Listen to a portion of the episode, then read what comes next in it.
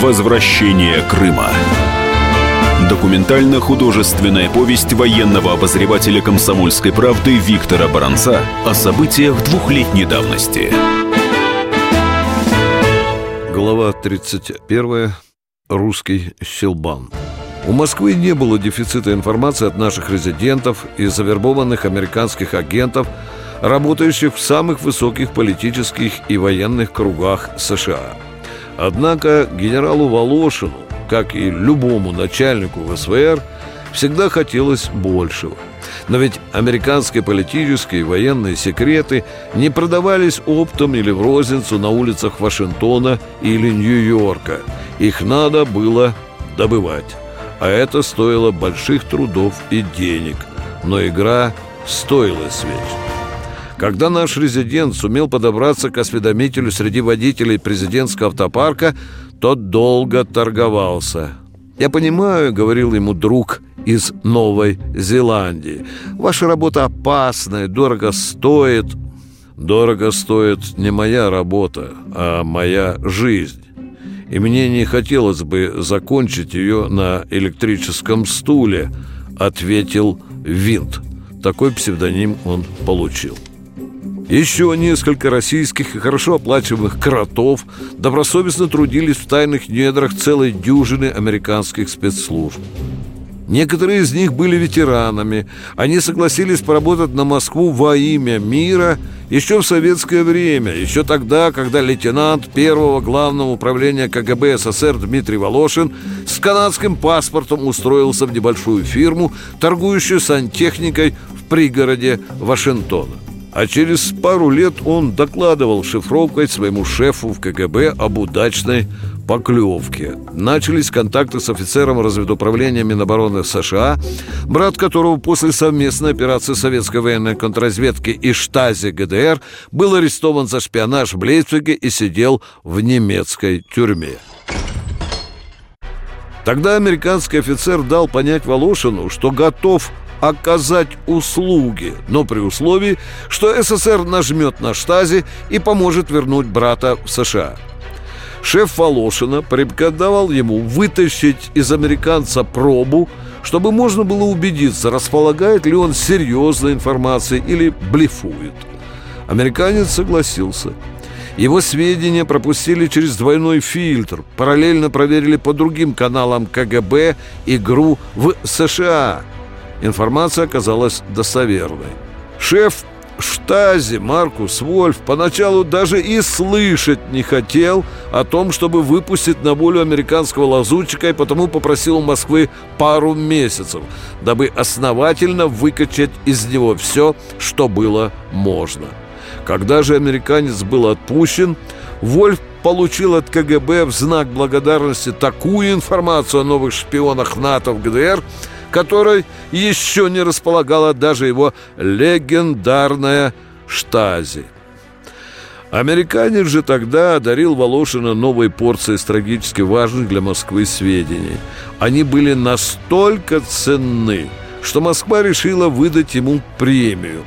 Но к великому удивлению Волошина, его агент, ему был присвоен псевдоним «Брат», отказался тогда от денег, заметив при этом, что деньги в таких делах развращают и делают коротким путь на электрический стул. Некоторые работавшие на СССР американцы действительно погорели из-за того, что выдавали себя быстрым обогащением. Брат намекнул Волошину, что мог бы с радостью принять презент в виде старинного русского самовара, о чем и было доложено в Москву. Шеф Воложина ответил с ехицей. «Вы еще спросите у брата, не хочет ли он, чтобы на этом позолоченном самоваре мы выгравировали надпись «От благодарного советского правительства»?»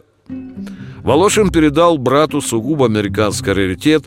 Стоил он не очень дорого. Но американец все равно был в восторге и сказал тогда Волошину «Я понимаю, я, я все понимаю. Как вы сказали мне однажды, чем больше гонорар друга СССР, тем чаще он должен штопать штаны и реже пользоваться счетом на карте».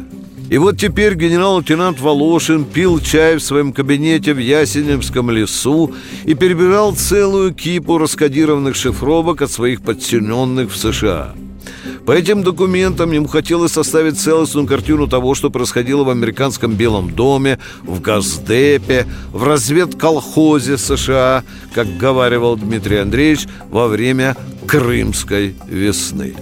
Пухлая папка с секретными материалами позволяла неплохо сделать это. Рядом с ней лежала другая, не секретная. На ней было написано «Пресса США Крымской операции». Волошин совмещал эти информационные пазлы. Картина получалась прелюбопытная. 24 марта 2014 года газета Wall Street Journal опубликовала большую статью о том, как США прошляпили вторжение русских в Крым. Журналисты Адам Энтос, Джулиан Барнес и Солбадж Горман ехидно восхищались Кремлем, который сумел ловко обвести вокруг пальца Белый дом и матерых аналитиков внушительной корпорации американских разведок, следивших за полуостровом и маневрами российской армии у границ Украины. В тот же день по пути в Белый дом президент США Барак Обама слушал в своей машине Вашингтонскую радиостанцию. После томного негритянского блюза глуповато-жизнерадостная дикторша объявила обзор прессы. И ее напарник гортанным басом стал читать выдержки из наиболее интересных материалов свежих газет. Начал с Уолл Стрит Journal, с той самой статьи про американскую разведку, которая позорно прозевала бросок русских в Крым и к тому же вводила президента США в заблуждение, предоставляя ему противоречивую информацию. Отпустив пару желчных реплик по этому поводу, диктор сказал «Внимание! А теперь читаю выдержку из газетной статьи. Она стоит того. Итак, начало цитаты. Военные спутники США шпионили за накапливающимися русскими войсками в пределах досягаемости Крыма в прошлом месяце. Но аналитики разведки были удивлены последовавшими событиями. Ведь они не перехватили никаких сообщений, которыми российские лидеры и военные обменивались бы в преддверии вторжения. В итоге представители американской разведки пришли к неутешительному выводу – Российские специалисты, возможно, продвинулись в технологиях и спрятались от американской прослушки. А теперь, чтобы заштопать информационную прореху, спецслужбы и вооруженные силы США спешат расширить спутниковое покрытие. Их цель – перехват сообщений уже по всей территории России, Украины и стран Балтии. Американские чиновники желают перехватывать все, что касается намерений президента России Владимира Путина. Они хотят знать о решениях Путина еще до того, как он начнет действовать. Конец цитаты. В этот момент в лимузине президента стал жужжать телефон правительственной связи. Обама взял трубку, приемник выключился автоматически. Звонил Джеймс Клэппер директор национальной разведки США, просил назначить ему аудиенцию, намекал на какую-то особую важность проблемы. Обама спросил, что-то очень срочное, Джеймс? Дело очень серьезное, господин президент. Мне надо проинформировать вас сегодня же, господин президент. Обама уже давно приметил, если Клэпер во время бесед с ним переходил на официальный тон, часто повторяя «господин президент», значит вопрос был из ряда вон выходящий. Обама назначил Клэперу встречу на полдень.